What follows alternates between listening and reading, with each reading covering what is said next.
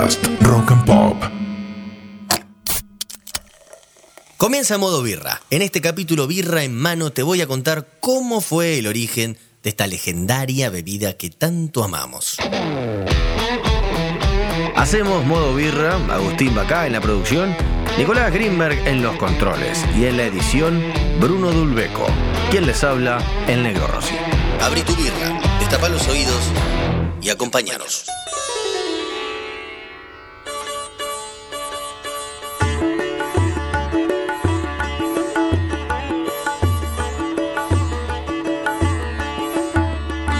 Como toda historia que perdura, todo comienza por la escritura. Los primeros registros de la elaboración de la cerveza son de la Mesopotamia, la civilización sumeria que vivía entre el río Tigris y el Éufrates. Lo que hoy sería Irak, Irán. Además de haber inventado la escritura 4.000 años antes de Cristo, se les otorga la invención de la cerveza, a la que ellos llamaban cash, con K, que se traduce como lo que la boca quiere. Ja, ya te veo pidiendo cash en un asadito entre amigues, chingonguencha.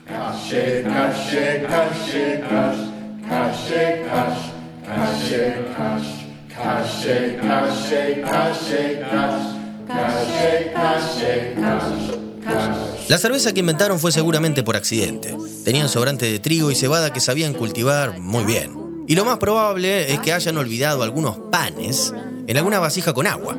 Eso con los días, fermentó.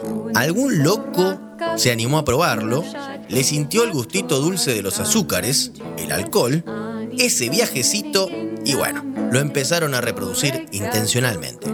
La situación debe haber sido algo así como... ¡Ay, boludo! ¡Qué bueno esto! ¡No! ¡Hagamos más! Cuestión. Tomaban una cerveza sin filtrar, llena de cosas que flotaban en el líquido, principalmente pan igual, no se asusten, pero sabía rico y los ponía felices. Ah, y como eran muy, pero muy capos, al toque inventaron pajitas. ¡Ja! Birra con pajita. Te llega a ver tu abuelo tomando birra con pajita, te mete un roscazo, ¿no?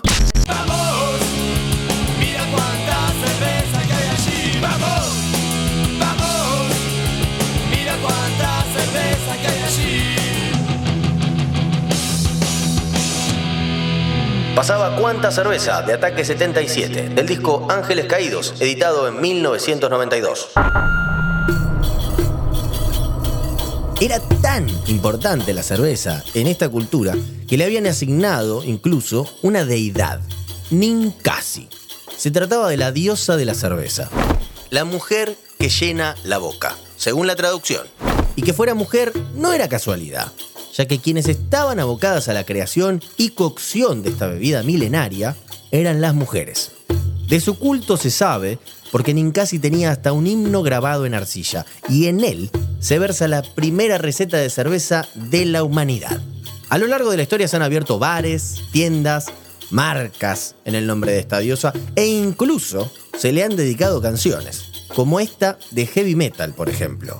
Gladius se llama la banda. Escucha.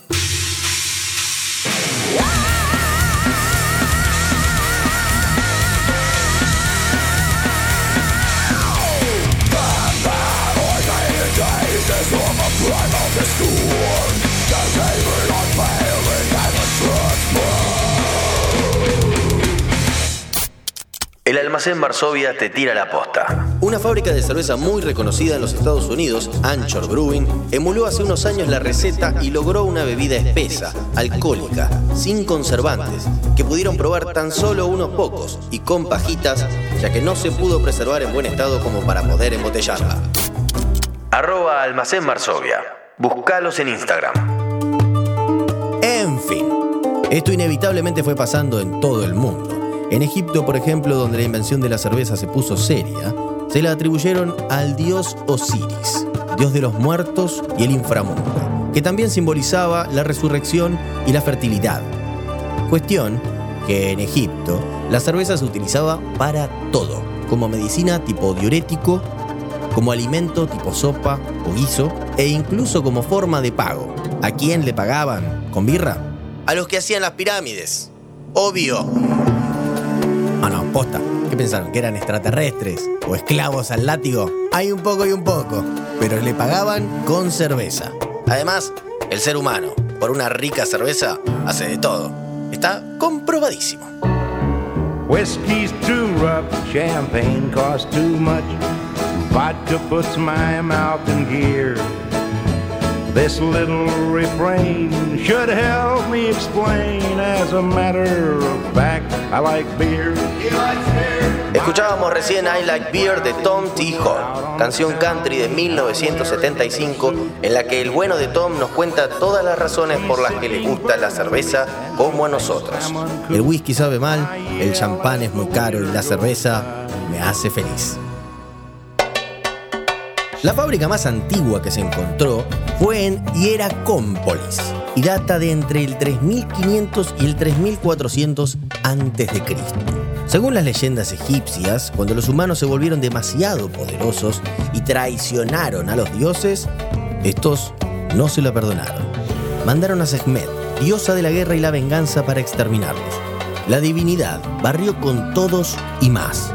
Ahora no la podían frenar y para detenerla tuvieron que engañarla. Le sirvieron 7.000 jarras de cerveza teñida de rojo para que creyera que era sangre humana, que tanto le gustaba beber.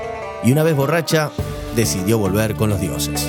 A partir de esta historia, los egipcios organizaron todos los años un festival, el Festival de la Embriaguez. Los egipcios bailaban al ritmo de la música y bebían grandes cantidades de vino para imitar, según el mito explicado, la embriaguez que detuvo a la diosa y su ira de destruir la humanidad. Una hermosa excusa para empedarse y enfiestarse entre todos a lo loco.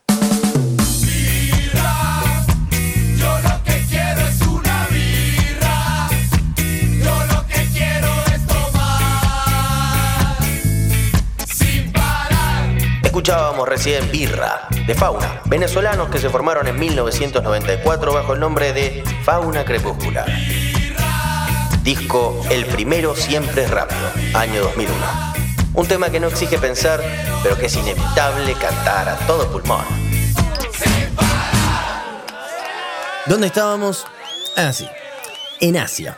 En Asia, China y Japón hacían cerveza también, pero a base de mijo y arroz. Y también inventaron el sake.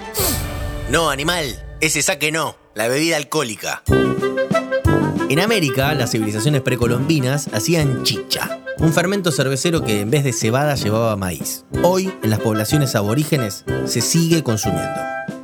En África, por otra parte, se hacían fermentos de cereales, generalmente de mijo, mezclados con frutas locales. En su mayoría se utilizaba el plátano. Y como resultado, una cerveza opaca que anda a animarte a probar. Mientras tanto, volviendo a Europa, el centro de la civilización, la cerveza se iba filtrando desde Medio Oriente a través de la cultura greco-romana y caló hondo principalmente al norte de Europa.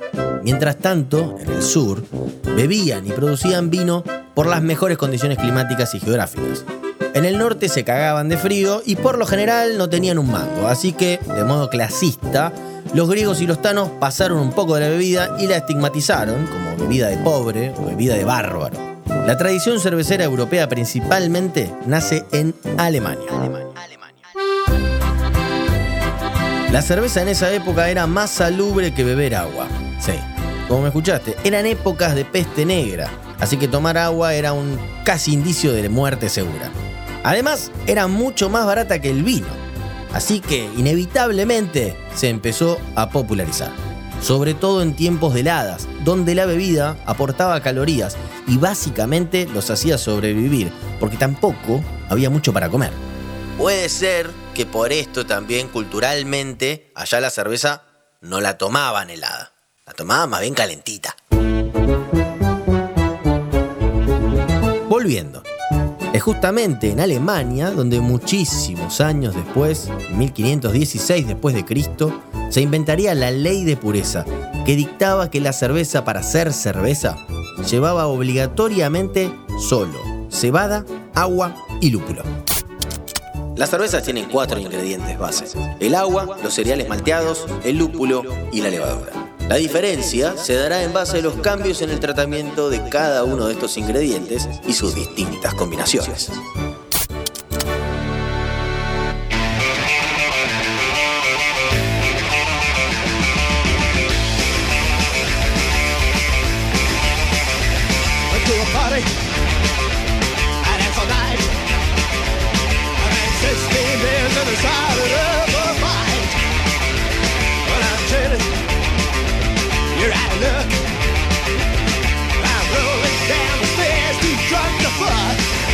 Lo que escuchábamos era Dead Kennedys con Too Drunk to Fuck del disco Fresh Fruit for Rotten Vegetables, editado en 1980.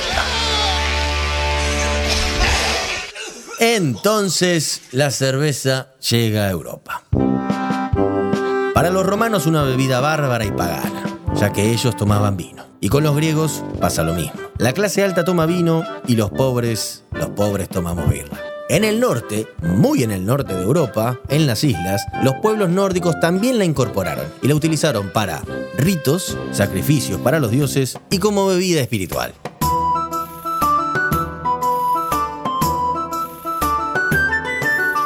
Durante la Edad Media, cada cual hacía su propia cerveza. Habitualmente las mujeres eran quienes la fabricaban, tanto para la familia como para hacer negocio vendiéndola en formato taberna para pasajeros. Clásica escena de película. Tipo Frodo, cuando se encuentra con Aragorn. Bueno, ponele. En ese mismo contexto, la figura de los monjes y los monasterios aparece en escena.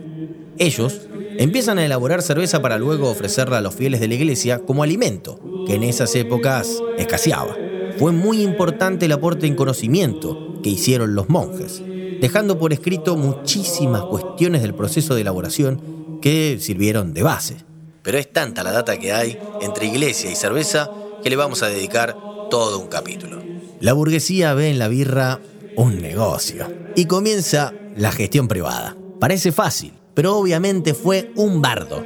Aparecen las primeras fábricas de producción más grandes y con la revolución industrial, las que mejor venían laburando despegan con todo, pudiendo embotellar y embarrilar sus cervezas, conservarlas y enviarlas a todas partes. Falstaff, the clear beer from St. Louis, brings you cream from London. When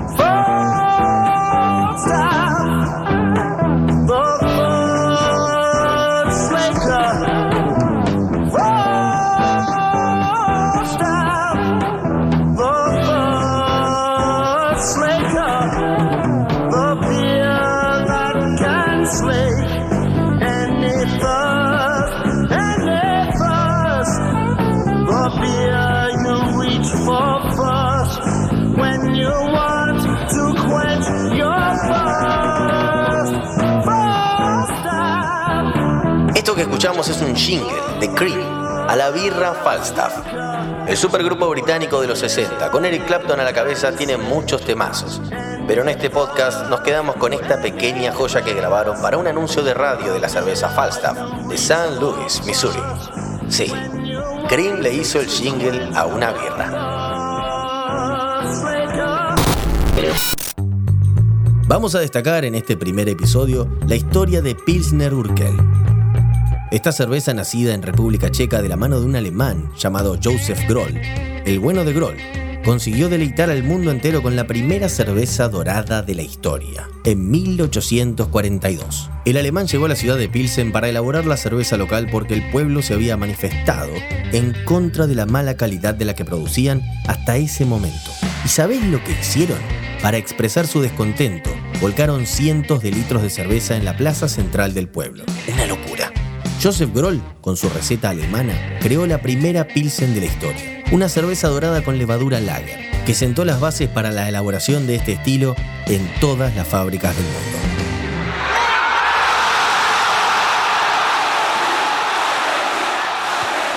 Finalmente llegamos a la Argentina, país de cultura extranjera. Los españoles y los italianos nos impregnaron la cultura del vino. Sin embargo, hubo ciertos alemanes que vinieron a la Argentina y entre ellos, uno de los grandes responsables en la distribución y fabricación de cerveza es Otto Bemberg, fundador de Quilmes, una fábrica controversial luego de muchísimos años de historia. Es por eso que dará para un capítulo aparte. Ya escuchaste cómo hacen la birra los sumerios, los egipcios, los griegos, los romanos, los chinos, los europeos, todos. ¿Te quedaste manija? ¿Querés hacer tu propia cerveza? Capacitacioneselmolino.com. Cursos a distancia y presenciales. Búscalos en Instagram, arroba insumoselmolino.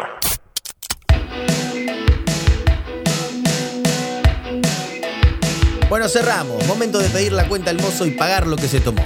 Diga que le debo de los españoles Siniestro Total del disco de Hoy No Pasa, editado en 1987, tío. Hasta la próxima cerveza.